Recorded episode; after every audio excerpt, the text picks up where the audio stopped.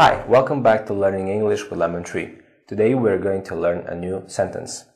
You're at a restaurant and now it is time to order uh, some food. So you can say this I'll have the mushroom soup to start and chicken with french fries.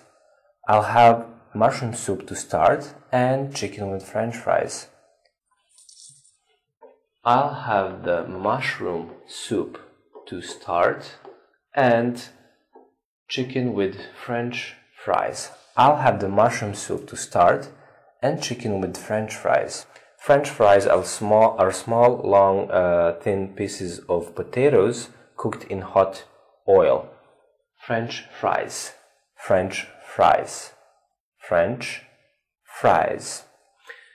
Uh, I'll have the mushroom soup to start and chicken with french fries. So in Western countries, it is accustomed to eat soup before the main dish. So then we use this phrase to start. I will, I'll have the mushroom soup to start. So I will eat mushroom soup first, then chicken with french fries. I'll have the mushroom soup to start and chicken with french fries. Thank you for watching. See you next time. Bye.